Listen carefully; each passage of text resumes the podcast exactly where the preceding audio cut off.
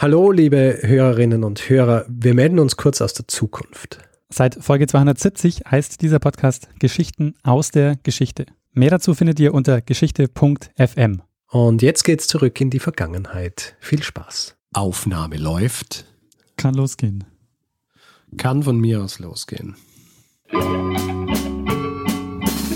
Lernen ein bisschen Geschichte. Lernen ein bisschen Geschichte, dann werden Sie sehen, Herr Reporter, wie das sich damals entwickelt hat. Wie das sich damals entwickelt hat. Hallo und herzlich willkommen bei Zeitsprung, Geschichten aus der Geschichte. Mein Name ist Richard. Und mein Name ist Daniel. Ja, Daniel und ich, wir sind zwei Historiker, die Woche für Woche eine Geschichte aus der Geschichte erzählen. Meistens abwechselnd und wer dieses Format kennt, weiß, dass die Person, die die Eröffnung macht, in diesem Fall ich, nicht die Person ist, die die Folge erzählen wird, sondern die vorige Folge erzählt hat. Und wie es auch Usus ist, frage ich dich, Daniel, kannst du dich denn noch erinnern, über was ich letzte Woche gesprochen habe? Du hast darüber gesprochen, wie äh, die Technik des Teeanbaus nach Indien kam. Richtig. Also die, äh, die Geschichte des Robert Fortune und wie er Technik und, und Teepflanzen nach, nach Indien gebracht hat. Wir haben ja Feedback bekommen Ja. zu dieser Episode. Ähm, unter anderem habe ich erwähnt am Ende der Episode, dass die T-Clipper die, die letzten und äh, schnellsten Segelschiffe waren, die gebaut worden sind für diesen Teetransport. Und äh, ich wurde eines Besseren belehrt Ha. von einem Hörer. Und zwar hat er, zwar hat er darauf hingewiesen, dass das nicht stimmt, weil äh, quasi inspiriert von diesen hat es noch andere, noch schnellere Segelschiffe gegeben, die Ende 19. bis Anfang 20. Jahrhundert gebaut worden sind, und zwar die sogenannten Windjammer. Lustigerweise Ja. haben sie nichts mit dem Jammer zu tun, sondern es ist einfach die deutsche Aussprache des ursprünglichen englischen Begriffs Windjammer. Ah, Windjammer. Ja, aber es gibt so, es gibt eine Volksetymologie, die äh, behauptet, dass es eben daher kommt, dass der, dass der Wind so jammert, wenn er durch die Segel dieser Schiffe fährt. Hm. Aber äh, es ist falsch. Verstehe. Aber auf jeden Fall Feedback. Vielen Dank für diese, für diese Klarstellung und für, für die, für die, für diese Korrektur meiner Falschmeldung. Sehr gut. Ja, Richard äh, zu verbessern ist immer eine gute Idee. Richtig? Und ich habe auch noch äh, einen, einen Hinweis äh, bekommen zur vorvorletzten Folge, nämlich die Folge über den Anarchismus und die Uhrmacher in der Schweiz. Okay. Denn der Florian Eitel, den, ähm, den ich da als Experten mitgebracht hatte, Mhm. der hat sich gemeldet und gemeint, er ist sehr zufrieden mit der Folge, aber wir haben äh, einen kleinen Fehler gemacht. Wir Ja. haben so getan oder wir haben so gesprochen über die, über die Armbanduhr Ja. und die Uhren, die damals hergestellt wurden, zu dem Zeitpunkt Ja. waren eigentlich noch die Taschenuhren. Ja. Da waren wir, da waren wir etwas vorschnell. Genau, da waren wir der Zeit ein bisschen Ja. voraus. 50 Jahre oder so. Leider. Naja. Es kommt Genau. vor. In, Ja. der, in der Hitze des, in, im Eifer des Gefechts. Richtig. Und dann können wir vielleicht noch auf die äh, Folge hinweisen, die jetzt äh, als extra erschienen ist. Mhm.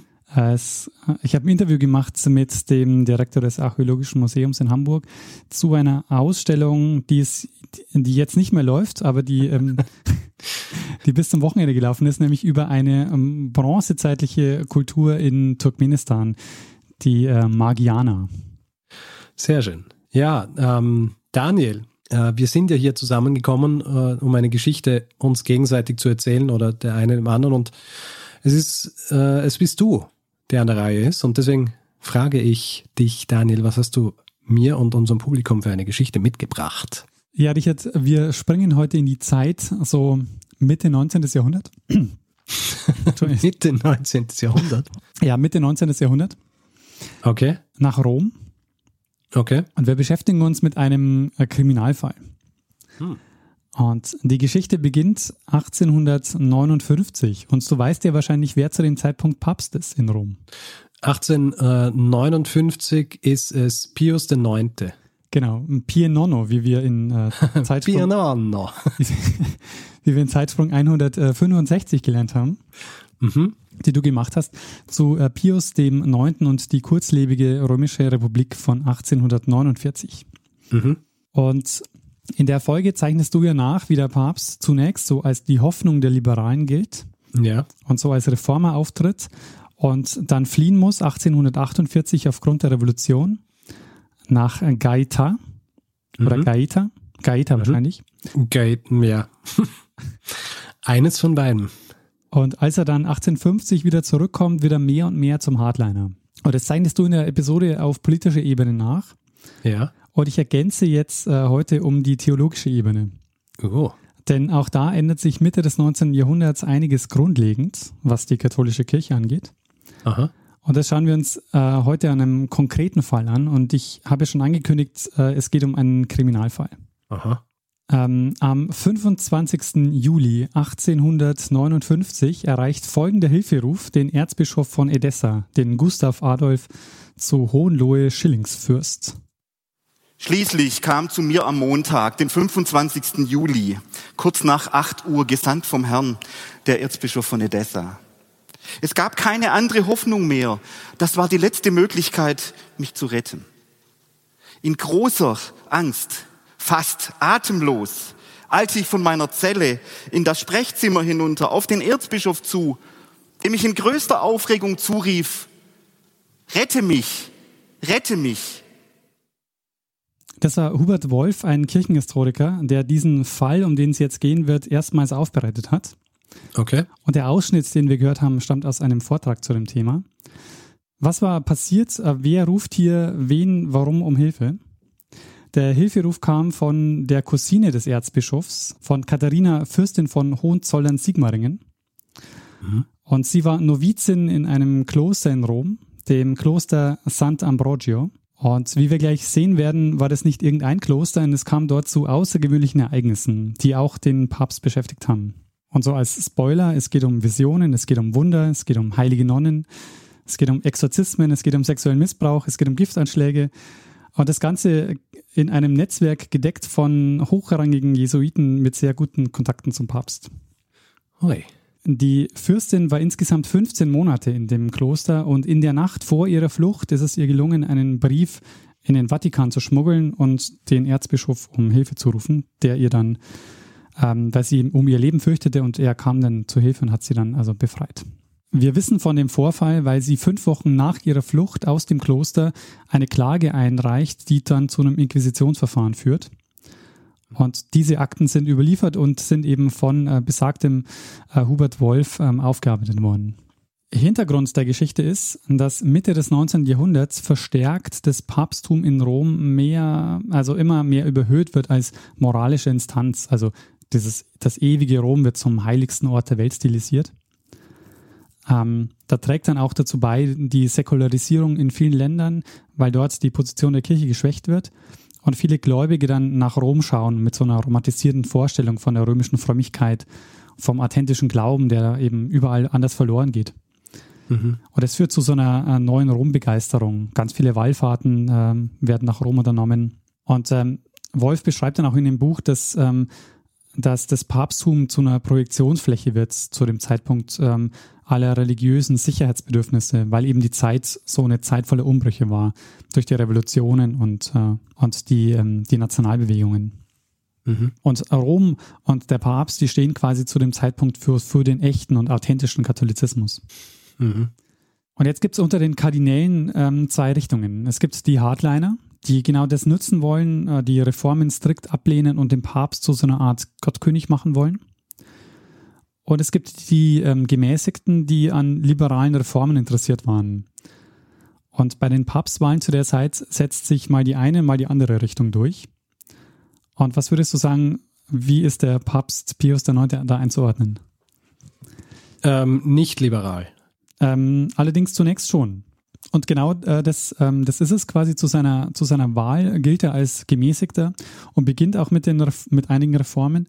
Und nach seiner Rückkehr, also er muss ja dann äh, 1848 aus Rom fliehen, 1850 kommt er wieder zurück, nimmt dann auch die Reformen wieder zurück und wird immer reaktionärer. Das ist das, was du ja beschrieben hast in der Folge. Ja. Und es gilt jetzt aber auch für sein Umfeld. Also anfangs hat er noch für alle Parteien so ein offenes Ohr, verlagert es sich immer stärker so in Richtung Hardliner was dazu führt, dass er abweichende theologische Meinungen immer häufiger durch die Inquisition verfolgen lässt.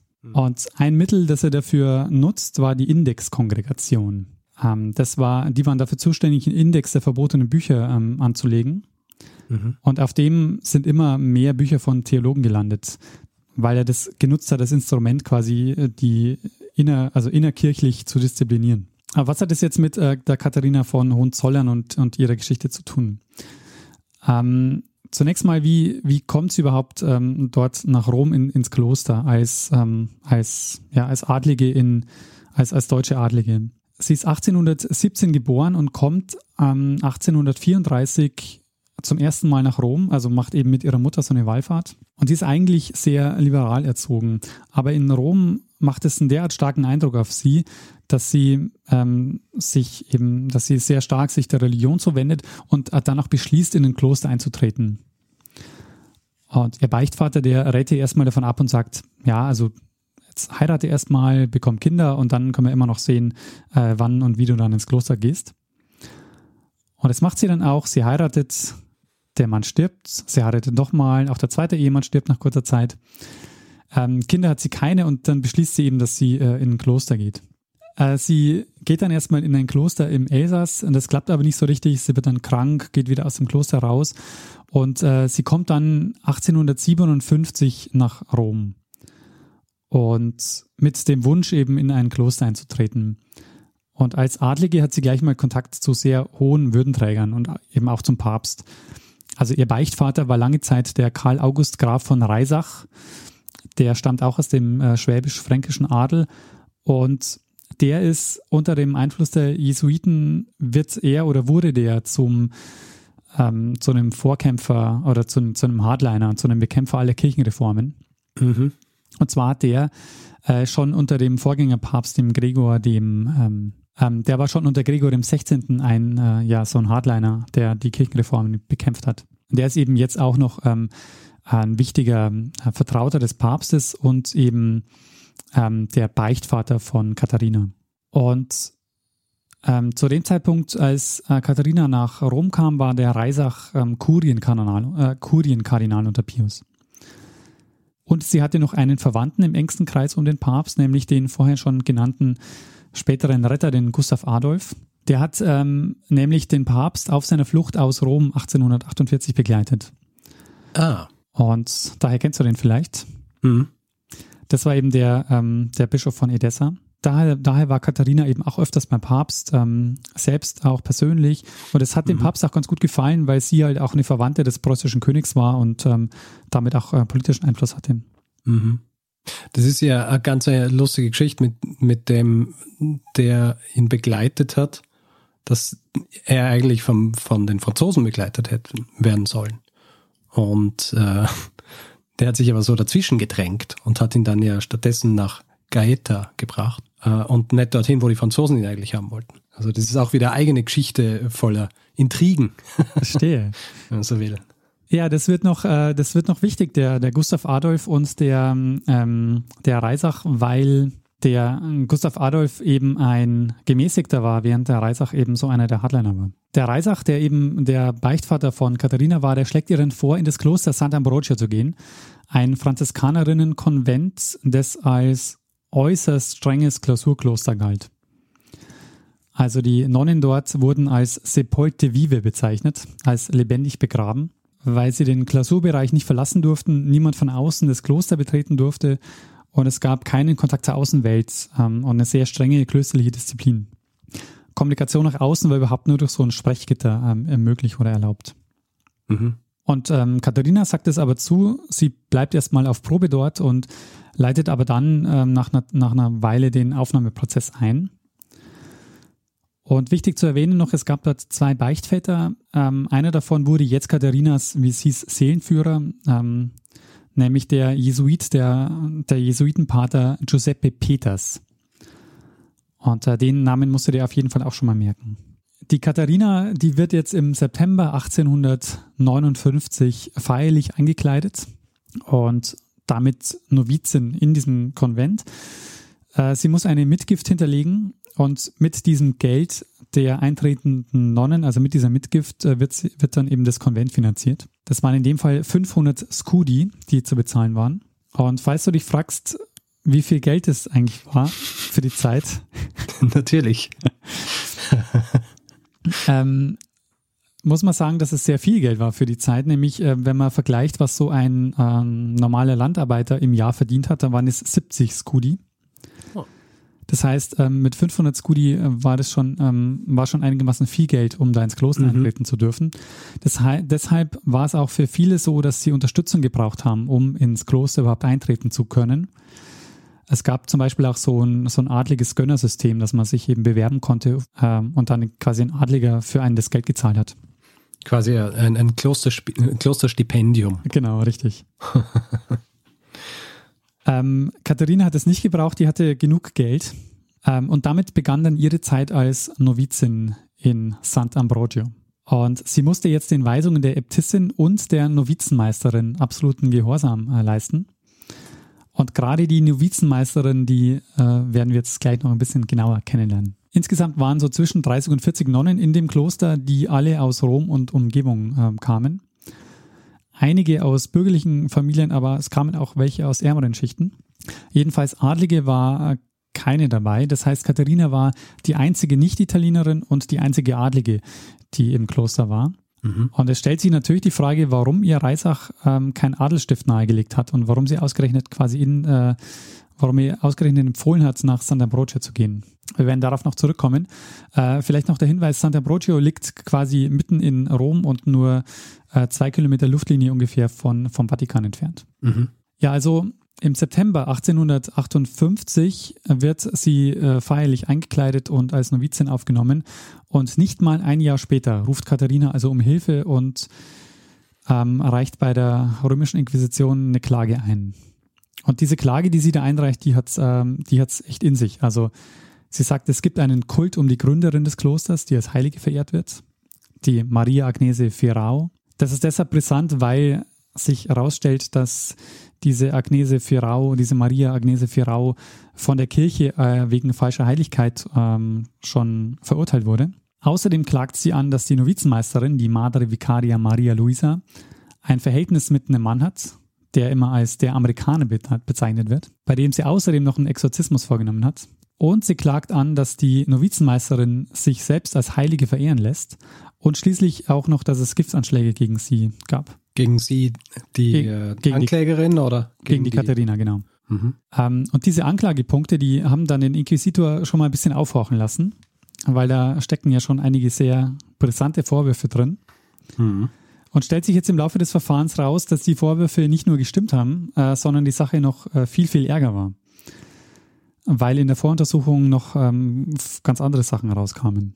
Zunächst hat man Katharina verschwiegen, dass die Klostergründerin zu Lebzeiten als Heilige verehrt wurde und deshalb von der Kirche verurteilt wurde. Und es bestand wohl die Sorge, dass wenn man ihr das ähm, sagt, bevor ihrem Eintritt, dass sie dann nicht eintreten wird in das Kloster.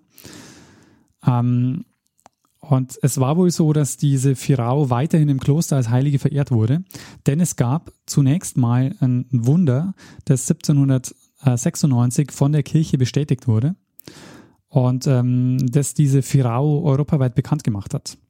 Und es gab deshalb nicht wenige, auch in der Kirche, die von der Heiligkeit eben überzeugt waren. Die römische Inquisition war vor allen Dingen zuständig für den Kampf gegen die Häresie und wurde zunächst mal ja, gegründet, ja, also gegen den Protestantismus und wurde dann im Laufe des 18. und 19. Jahrhunderts äh, zunehmend äh, innerkatholisch eingesetzt. Also das war eben auch so ein Disziplinierungsinstrument, wie es dann eben auch die Indexgeschichte um die Bücher war. Mhm. Was ich jetzt über den Fall erzähle, ist schon das, was von der Inquisition dann letztendlich als Untersuchungsergebnis rauskam, weil im Grunde sich alle Vorwürfe, die da aufgeworfen wurden, auch bestätigt haben. Der Amerikaner, der war eine, ja, eine bisschen dubiose Person, der kam nämlich eigentlich aus Tirol oder vermutlich kam er aus Tirol also er war jedenfalls ein Deutschsprachiger äh, und hieß Peter Kreuzburg. Und er kam nach Rom, um sich von seinen fünf Dämonen befreien zu lassen. Und nachdem der Peters, also der Jesuitenpater Peters, damit nicht klarkam, ähm, hat er eben dann der Novizenmeisterin ähm, die Teufelsaustreibung überlassen. Und äh, das war kirchenrechtlich natürlich überhaupt nicht gedeckt. Mhm. Weil nach dem Rituale Romanum durften nur erfahrene Priester ähm, Teufel austreiben. Aber diese Geschichte mit dem Amerikaner oder um den Amerikaner brachte jetzt eine Sache ins Rollen, die zur Eskalation geführt hat mit der Katharina. Nämlich die Novizenmeisterin, die hatten, die hatten einen Brief bekommen vom, von dem Peter Kreuzburg. Und dieser Brief, der war auf Deutsch formuliert, äh, der war auf Deutsch verfasst. Und sie konnte den nicht lesen und hat ihn deshalb Katharina gegeben. Und die Katharina hat diesen Brief gelesen und war einigermaßen schockiert, weil der Brief ähm, sehr anzüglich und obszön war. ähm, also die beiden hatten halt offensichtlich auch ein Verhältnis. Mhm. Und es folgte allerdings, ähm, obwohl sich Katharina eben beschwert hat, folgte keine Reaktion darauf. Vor allen Dingen, weil auch die Beichtväter, mh, diese beiden Jesuitenpater, die Sache gedeckt haben. Und nachdem sich also der Inhalt des Briefes nicht mehr leugnen ließ, haben die dann behauptet, naja, der Brief, der wurde ja gar nicht von, von Maria Luisa gegeben, sondern vom Teufel in ihrer Gestalt. Und äh, das war übrigens immer die Ausrede, was sehr häufig vorkam, wenn äh, dieser Maria Luisa auf was draufkam, dann hieß es immer, naja, das war ja gar nicht sie, sondern es war nur der Teufel in ihrer Gestalt. Tja, in, in diesem Framework äh, kann man sowas natürlich behaupten, gell? Ja, und genau, wenn es alle glauben und behaupten, dann äh, funktioniert es auch. Ja. Katharina, die war allerdings äh, nicht überzeugt und hat dann deshalb ähm, die Novizenmeisterin zur Rede gestellt. Und zwar am 8. Dezember. Und, und zwar war es ja so, ähm, dass sie als Novizin mit einer Bitte an die ähm, Luisa Maria herantrat. Und deshalb mit einer besonderen Geste, weil sie war ja ähm, zu absolutem Gehorsam verpflichtet. Mhm. ihr gegenüber. Und deshalb hat sie, ähm, hat sie mit einem Strick um den Hals, hat sie sich ähm, auf den Boden vor ihr geworfen und sie gebeten äh, zu gestehen. Und es war quasi eine große Demutsgeste. Und was glaubst du, wie hat die Novizenmeisterin reagiert? Ich weiß es nicht. Sag's mal. Die ähm, fand es gar nicht gut. ähm, und hat darauf eine Vision, in der ihr Christus offenbart, dass die Prinzessin für ihren Hochmut sterben wird und äh, dass Christus bereits äh, ihren Tod veranlasst hat. Natürlich. Und ähm, kurze, kurze Zeit darauf kam dann auch ähm, neben dieser Vision eine schriftliche Bestätigung dieser Vision. Es gab nämlich mehrere Briefe, die von Maria, also der Gottesmutter, persönlich verfasst wurden, äh, in denen der Tod Katharinas angekündigt wurde. W wann sind die verfasst worden? Die sind äh, noch am, am selben Tag verfasst worden, äh, nachdem, nachdem Katharina die Novizenmeisterin zur Rede gestellt hat. Von der von Maria Mutter Gottes. Ja. Also die eigentlich, eigentlich im Himmel sitzt. Ja, genau, richtig. Es waren Himmelsbriefe. Ha. Ähm, zu den Himmelsbriefen kommen wir nachher noch ein bisschen genauer, weil äh, die spielen auch noch insgesamt eine wichtige Rolle in dieser Geschichte. Also es gab einen sehr regen Briefwechsel zwischen dem Kloster und äh, der und, und Maria im Himmel. Okay. Mhm. Und nachdem also ähm, Maria auch schon angekündigt hat, dass, ähm, dass, dass Katharina sterben wird, ähm, beginnt es auch, dass, dass es dass Katharina nicht gut geht. Also man hat ihr dann zum Beispiel einen Tee gebracht, woraufhin sie dann Magenschmerzen bekam und es sehr schwindlig wurde. Und so geht es dann also weiter in den, in den nächsten Tagen und sie bemerkt dann, dass alles, was mir ihr gibt, einen bitteren oder beißenden Geschmack hatte. Mhm. Worauf sie dann also schon vermutet hat, dass man sie vergiften will. Und es ging ihr dann auch immer schlechter in den nächsten Tagen, also so schlecht, dass sie schon äh, dann sogar die Sterbesakramente bekommen hat und alle mit ihrem äh, baldigen Sterben ähm, gerechnet haben. Allerdings ähm, überraschenderweise erholte sie sich dann und warnt dann auch die Novizenmeisterin davor, ähm, sie wirklich zu vergiften, weil sie sagt, dass eine Vergiftung durch eine, durch eine Autopsie feststellbar wäre und es dazu führen würde, dass der Papst eine Untersuchung anordnen würde.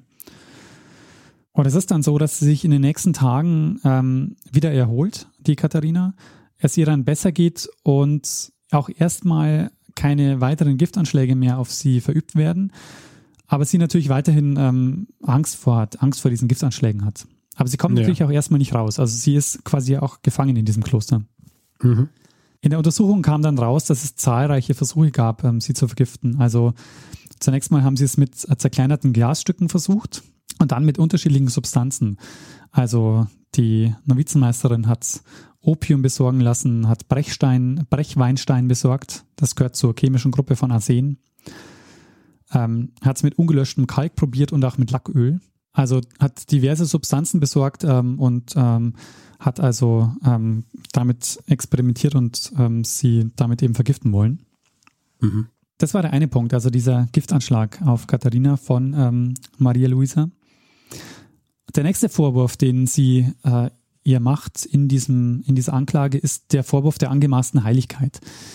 Ähm, also es, es gibt äh, seit Ende des 16. Jahrhunderts äh, durch die Ritenkongregation ein, äh, ein offizielles Verfahren der Heiligsprechung. Und das Ziel war das, ähm, im, im Grunde war das Ziel, dass der Papst ab jetzt das Monopol auf die Heiligsprechung ähm, haben sollte.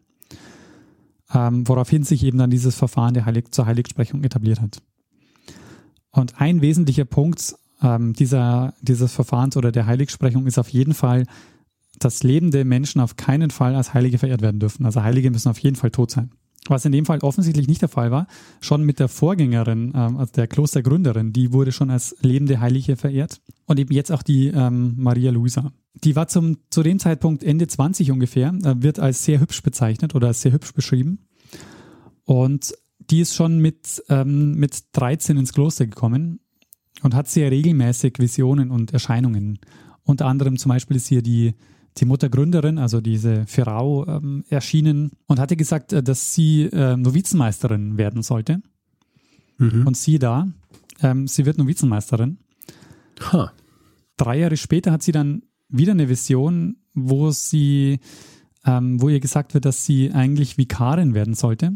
Und sie da, ähm, sie wird Vikarin und ähm, was man halt darin sieht, ist, dass sie quasi diese Visionen einsetzt, äh, um sich selber Vorteile zu verschaffen. Und die Beichtväter das halt voll mittragen. Also die glauben am Ende des Tages eben diese Visionen. Beziehungsweise sie. Sie wollen dran glauben, weil es natürlich für, für sie gut ist, wenn sie da jemanden haben, der so Visionen hat. Oder? Als genau. Außenwirkung. Und das führt jetzt also dazu, dass sie ähm, Novizenmeisterin und Vikarin ist. Äh, Vik Vikarin bedeutet, dass sie quasi äh, so die finanzielle Hoheit über das äh, Kloster hatte. Mhm. Äh, was praktisch war, weil dann konnte sie ähm, damit quasi auf das Geld und auf die Mitgiften der, auf das Mitgift, auf die Mitgiftzahlungen der, der Nonnen ähm, äh, zugreifen. Und es ist auch deshalb ungewöhnlich, was da passiert ist, weil äh, diese Ämterhäufungen eigentlich untypisch waren für ähm, für Klöster zu dem Zeitpunkt. Also, dass mhm. sie Novizenmeisterin und Vikarin war.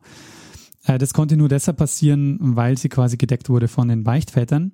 Ja. Und jetzt kommt noch ein Punkt. Ähm, sowohl der Papst als auch die Beichtväter waren davon überzeugt, dass die himmlischen Mächte im Hier und Jetzt auch tatsächlich eingreifen. Ähm, von solchen mystischen Dingen äh, gibt es nämlich ähm, immens viele im Umfeld von äh, der Novizenmeisterin. Äh, eine Sache vielleicht noch, weil ich eben vorhin schon davon erzählt habe und die auch zentral waren für das Kloster, nämlich die Briefe von Maria, also der Gottesmutter, die persönlich aus dem Himmel quasi ins Kloster kamen und von ihr verfasst wurden. Und diese Himmelsbriefe, die lagen immer in einem Holzkasten. Und zu diesem Holzkasten hatte nur der Beichtvater Peters Zugang. Mhm. Und die konnten also im Kloster direkt mit Maria kommunizieren. Okay. Und es stellt sich dann später im Laufe Inquis des Inquisitionsverfahrens heraus, dass diese Briefe alle von Maria, äh, alle von der Novizenmeisterin diktiert wurden. Und äh, hier regelmäßig dann quasi Anweisungen aus dem Himmel kamen. Eben unter anderem auch die Anweisung, dass Katharina sterben soll. Ähm, das Ganze passt übrigens auch ähm, zu dem Marienkult, der zu dem Zeitpunkt ähm, geherrscht hat. Mitte des 19. Jahrhunderts bis Mitte des 20. Jahrhunderts spricht man auch vom marianischen Säkulum weil es hier zu einer, ähm, weil es hier zu sehr viel Marienverehrung kam. Nicht zuletzt deshalb, weil Pius IX. hat das Dogma der unbefleckten Empfängnis 1854 propagiert. Okay, das ist so jung, oder wie? Ja, genau. Das, äh, das Dogma ist von 1854. Und jetzt fragt man sich natürlich, warum macht Pius IX. das? Und ich habe schon gesagt, ähm, man geht davon aus, dass er uns die, die Beichtväter tatsächlich davon ausgegangen sind, dass, dass die himmlischen Mächte in der Gegenwart eingreifen. Mhm. Und er hat es wohl gemacht, weil er sich davon erhofft hat, dass äh, die Maria ihm persönlich dabei hilft, den Kirchenstaat wieder zurückzuerobern. Und dann mit äh, ihrer Armee aus dem Himmel kommt und, ähm, und ihm hilft. Also physische Armee. Ja, genau. Hm. Naja, seine, seine päpstliche Armee war ja nicht so viel wert, gell? Wie wir, wie wir wissen aus ja. der letzten Episode. Da erhofft er sich dann Verstärkung aus dem Himmel. Genau, die allerdings ausblieb. Ähm, aber es gab zu dem Zeitpunkt ähm, eben oder ausgelöst auch dadurch, durch dieses Dogma, äh, eine Vielzahl an von Marienerscheinungen. Von denen, äh, wie ich gelesen habe, die wenigsten von der Kirche allerdings anerkannt wurden. Naja, da muss man auch selektiv sein, gell? ja, genau. kann, nicht, kann nicht jeden, jeden Schäferjungen, der irgendwie äh, was sieht, äh, zulassen als quasi jemanden, der eine echte Maria gesehen hat hier. Ja, weil da könnte ja jeder kommen. Es stellte sich im Laufe des Prozesses heraus, ähm, dass im Grunde alle Leute, ähm, dass sehr viele hochrangige Leute von außen, ähm, gerade die ganzen Hardliner von dieser Geschichte wussten und die Geschichte kannten und wussten, was im, im Kloster so vor sich geht. Mhm. Der Reisach, von dem ich vorhin schon erzählt habe, der wusste es ähm, ziemlich sicher. Diese jesuitischen Beichtväter, gerade der Giuseppe Peters, der äh, war involviert. Er war nicht zuletzt derjenige, der die der die Kommunikation mit, äh, mit den Himmelsbriefen organisiert hat, der mit der Novizenmeisterin auch ähm, so ein bisschen ein Verhältnis hatte. Also es kam da wohl auch zu, äh, zu Zungenküssen ähm, und Zungenküsse waren äh, galten als Todsünde. Die durften auch von EhepartnerInnen nicht ausgetauscht werden. Wie bitte? Generell? Ja, waren Im, generell. im ganzen Land. Ja, überhaupt. Auch, auch bei verheirateten Personen waren Zungenküsse verboten. Also das ist auch noch was, was man sagen muss. Äh, die, die, äh, die Novizenmeisterin, die wurde sexuell missbraucht, äh, als sie dann als noch junges Mädchen ins Kloster kam von der Äbtissin. Und sie selbst hat ähm, neue Novizinnen zu sexuellen ähm, Initiationsriten gezwungen. Okay. Die mussten dann, wenn sie neu ins Kloster kamen, bei ihr im Bett schlafen und, ähm, und dann bestimmte sexuelle Handlungen vollführen. Mhm.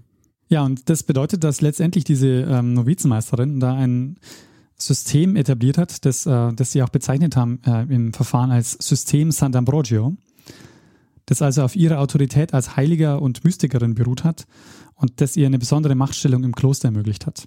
Mhm. Und ich habe ja am Anfang von den Hardlinern und den Gemäßigten erzählt. Und äh, jetzt kommen wir nämlich mal zum kirchenpolitischen Teil, der hinter diesem Fall steckt. Mhm. Denn im 19. Jahrhundert setzt sich die äh, Neuscholastik durch.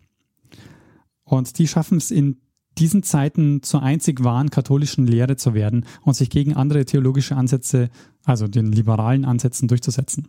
Und ähm, Neuscholastik bedeutet also der Rückgriff auf die mittelalterliche Scholastik und ähm, quasi alle konservativen und ähm, restaurativen Tendenzen im Grunde der Zeit deckt es ab. Und hinter diesem Fall steckt jetzt also quasi im Grunde die Auseinandersetzung um die Ausrichtung der katholischen Kirche im 19. Jahrhundert.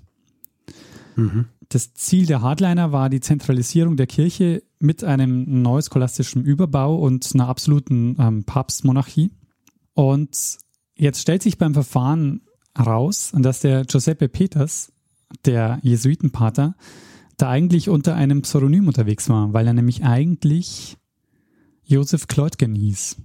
Und das ist insofern bemerkenswert, weil der Josef Kleutgen war nämlich Berater des Papstes und er war einer der wichtigsten Autoren der, Neos, äh, der, der Neuscholastik, Hm. der gegen alle modernen Konzepte in der äh, Kirche gewettert hat. Mhm. Und das ist jetzt genau das Denken, das sich maßgeblich durchsetzt mit dem Dogma der päpstlichen Unfehlbarkeit, das du vielleicht kennst.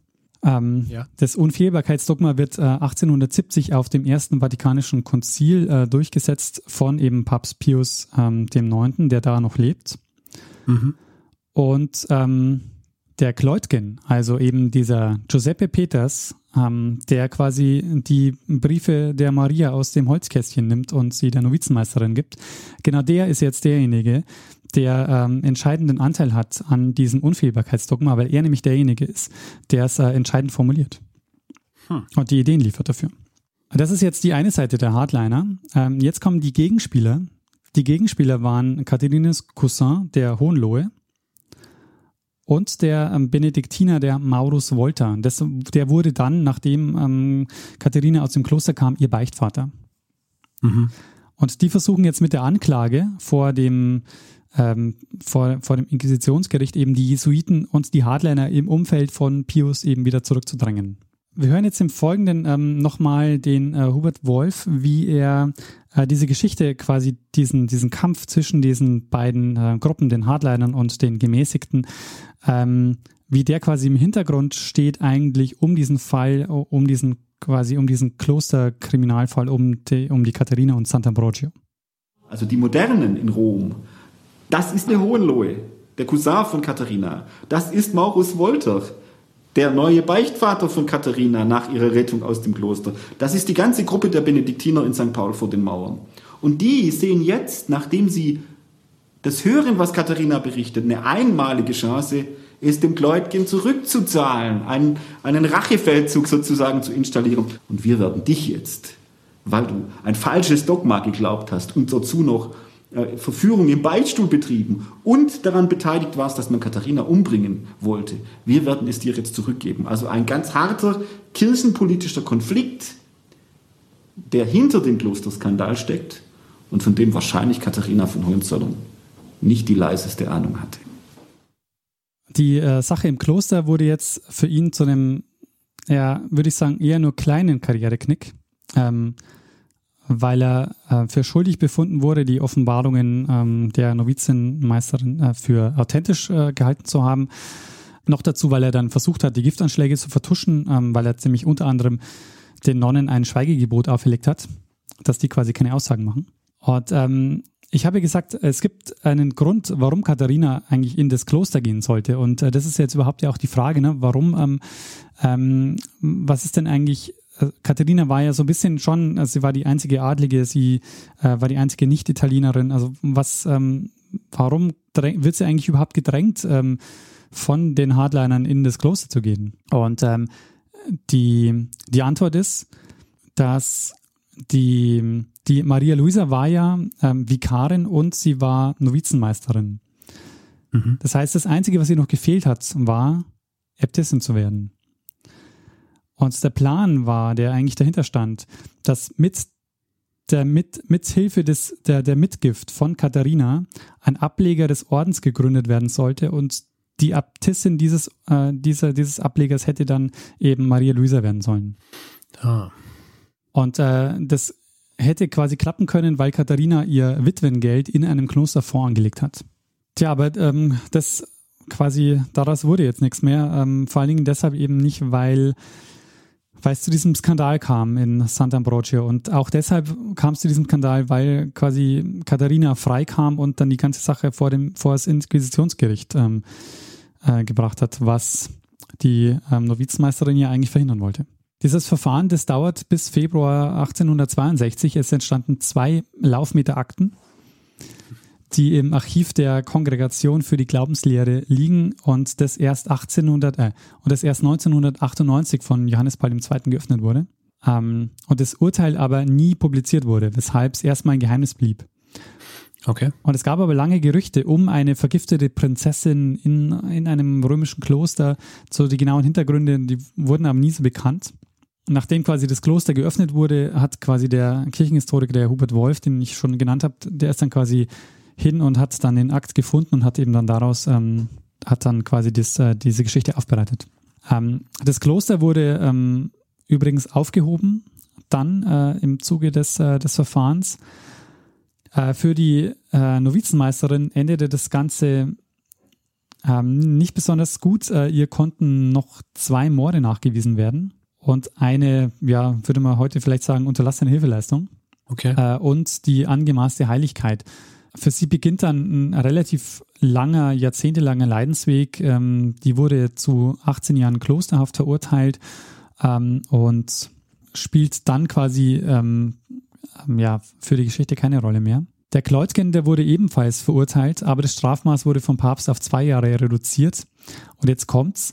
Ähm, er wurde zwar verurteilt, aber er verbringt seine Zeit, diese zwei Jahre, in einem Kur- und Erholungsheim der Gesellschaft Jesu und hat da Zeit, sein, äh, sein Hauptwerk zu schreiben, nämlich äh, das eines der wichtigsten äh, neu scholastischen Werke überhaupt. Das Buch heißt Theologie der Vorzeit. Und genau dieses, ähm, dieses Buch oder dieses Werk ist quasi auch die gedankliche Grundlage dann für das Unfehlbarkeitsdogma. Okay. Und er wird dann auch kurze Zeit darauf auch schon äh, begnadigt. Und eigentlich gelingt es den Jesuiten jetzt, ihre Herrschaft zu stabilisieren, äh, wie sich in den kommenden Jahren nämlich zeigen wird. Der, der Fall Sant'Ambrogio war quasi so eine Art Katalysator äh, für die Kirchenpolitik, wo sich dann die Hardliner am Ende des Tages eben durchsetzten mit ihren wichtigsten Projekten, also dem, der Unfehlbarkeit auf der einen Seite, dieses, dieses Unfehlbarkeitsdogma. Das, und das ist eben das, das Interessante an diesem Fall, von einer Person maßgeblich mitformuliert wurde, von dem Kleutgen, der eigentlich verurteilter Ketzer war äh, und wegen Heresie verurteilt war. Äh, und, und eine interessante Geschichte noch, ähm, also wir haben ja einerseits dieses Unfehl Unfehlbarkeitsdogma, das quasi also maßgeblich auf ihn zurückgeht. Und es gibt noch eine zweite Geschichte, nämlich unter dem Nachfolger von Pius IX., dem Leo XIII., wurde 1879, also ein Jahr nach dem Tod von Pius IX., die Enzyklika Eterni Patris erlassen. Und mit der wurde die Philosophie Thomas von Aquins und damit die erneuerte Scholastik zur einzig legitimen Philosophie der katholischen Kirche erklärt. Okay. Und damit hatte sich quasi die, Neo, die Neuscholastik und die Hardliner endgültig durchgesetzt. Ähm, und daran konnte dann quasi auch der Skandal um Sant'Ambrogio nichts ändern.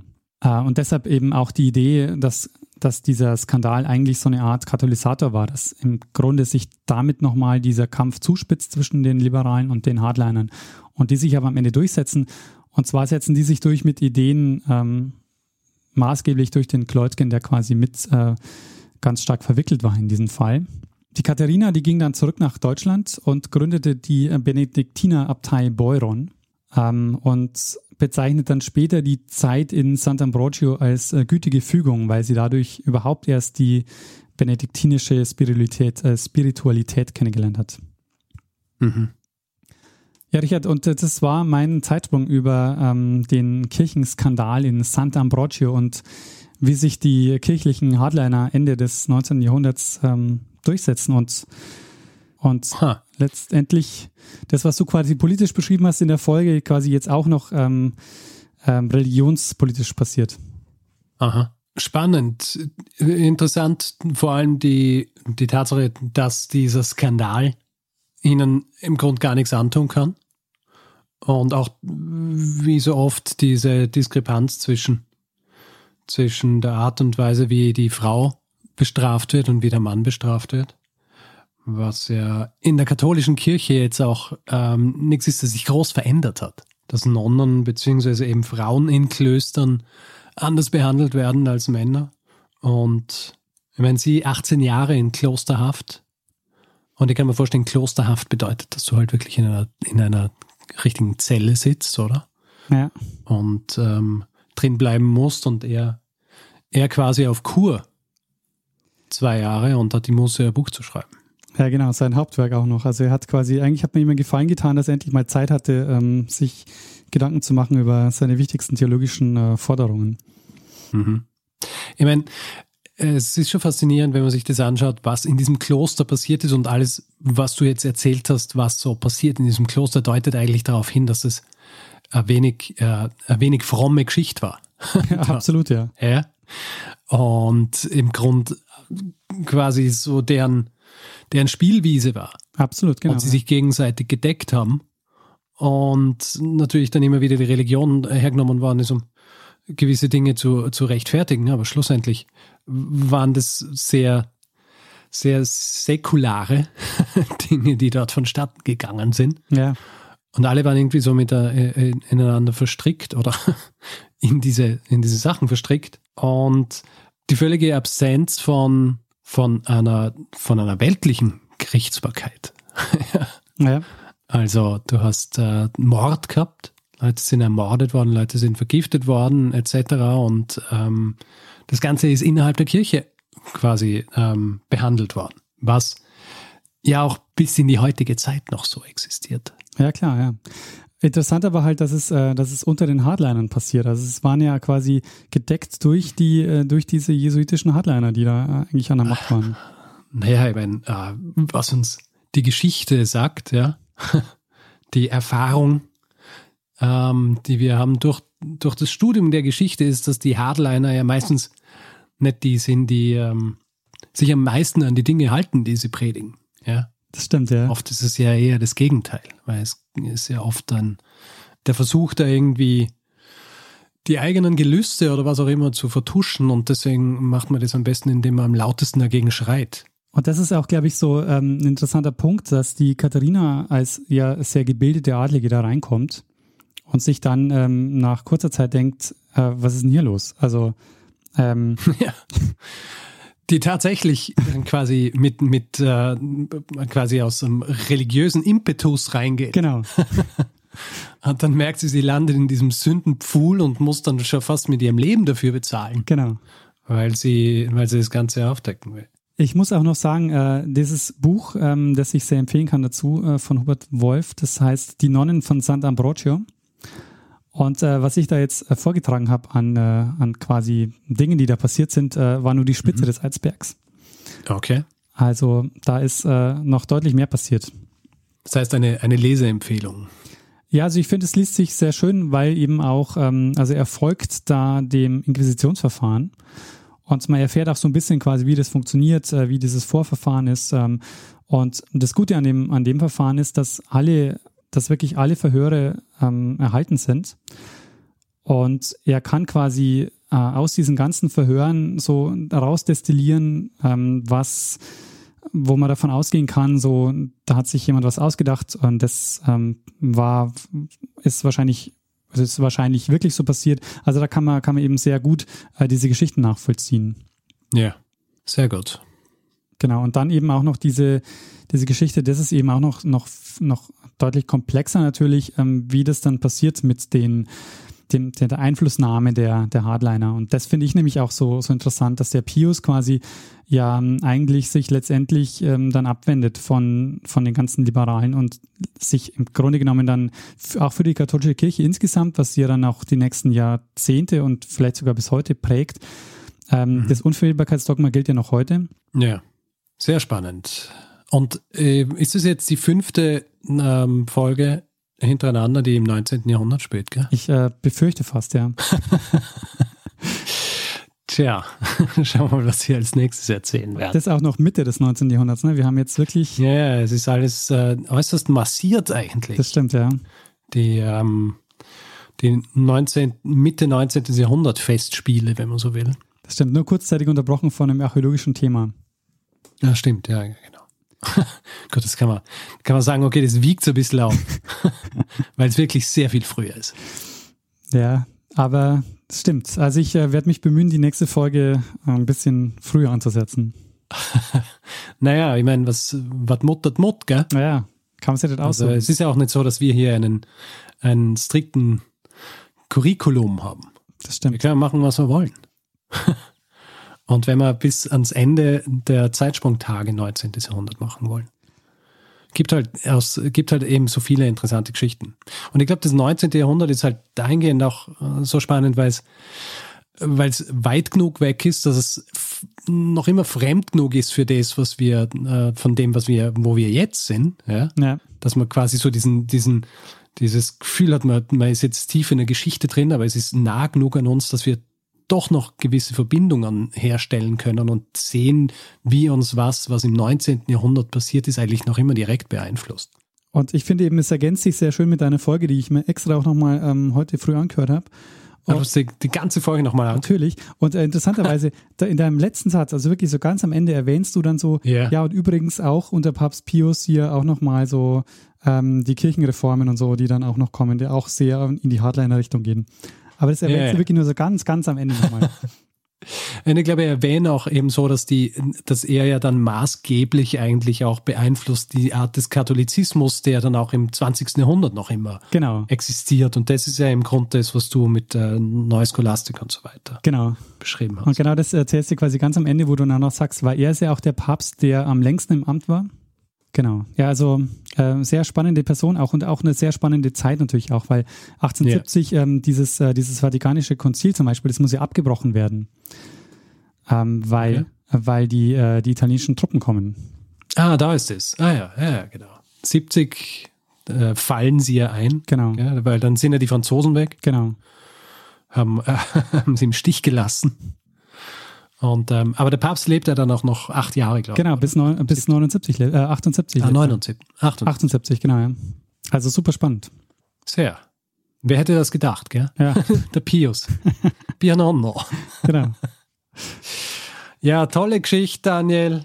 Ähm, sehr gut, so viele Dinge wieder, die, ähm, die hier zusammenfließen. Ähm, Ich würde sagen, wir haben aber alles besprochen, was man äh, besprechen muss hierzu. Also würde ich vorschlagen, dass wir jetzt vielleicht äh, einfach einen Feedback-Hinweis-Blog machen. Machen wir das, ja.